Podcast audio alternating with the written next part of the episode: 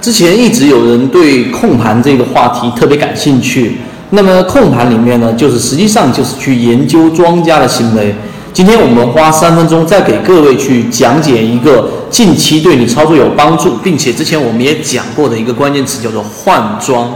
什么叫换庄呢？实际上我们前面讲过高控盘个股的一个特点，大家先简单做一个回忆。第一，高控盘的个股拿筹码绝对不是在下跌过程当中去拿筹码的。因为下跌过程当中，庄家是很难拿到筹码。你回忆一下自己的操作，你在亏百分之二十、百分之三十的时候，你还一直去看股票吗？你基本上不看了，甚至于百分之三十以下，你就不会选择割肉。就算它再往上跌到百分之四十、跌到百分之五十，你也不会做任何的割肉。大部分人是这样子的，大不了我留给我的这个孙子，留给我的儿子。所以这一个呢，很难拿到筹码，他会选择拉一波起来，然后呢，打到前面你被套的水平附近。抢到第一波筹码，然后再拉一个百分之十左右，再抢到第二波筹码，也就是你拿了一年套了一年，我不光让你解套，我还给你百分之十，你要不要把筹码交出来？结果筹码还是会交出来，这是庄家拿筹码的一个特点。所以呢，控盘的个股往往是在上涨过程当中去拿到我们所需要的这一种啊筹码。那这一波拿筹码的目的，你看着它好像涨了百分之三十，涨了百分之五十，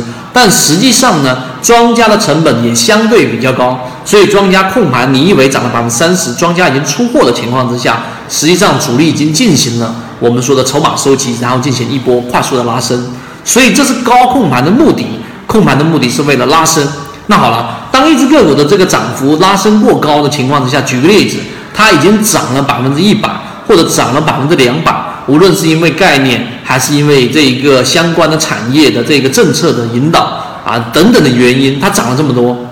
那么涨过一波之后，它第二个考虑，那肯定就是出货了啊。我们都以为庄家出货总是出在这一个冒尖的那个地方啊，那个地方啊可能右侧一点点，但实际上没有那么容易。庄家要出货，往往是涨过一波之后往下打啊，回踩，回踩到前面的所谓支撑的位置的时候呢，再反弹，这一个做一个箱体。这个位置是比较容易出货的，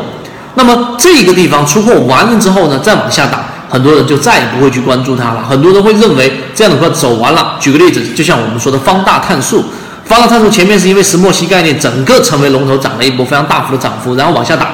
那么最近期我们提到它的时候呢，它的控盘度已经降到一百以下，但依旧维持在八十左右，也就是其中还是有一个固定筹码在里面的。那么最近这一只个股呢，然后出现上智能辅助线，也就在去年十二月初和十二月中旬的时候，我们就讲过，这样的个股从高控盘完成之后出货，然后现在控盘度下到八八十，然后又上了一把，这种就是我们所说的换装。你不要认为，你不要小看方大碳素这样的一个个股，它未来的一个潜力，主要是因为它已经换了一个庄家，并且它的概念是可以重复炒作的。所以呢，这一个细节啊啊，当然我们不推荐任何的个股。我们纯讲这个方法，但是这个高控盘的这种换装概念，如果你能够理解得了，那么第一波牛股的上涨你错过掉了，那么第二波这一个你还是有上车的一个机会的。更多完整版的视频呢，我会放在公众号这个地方，但是由于直播平台的原因，在这地方我就不方便公布公众号的位置，知道的人互相转告一下就可以了。希望今天我们的视频对你有所启发。好，各位再见。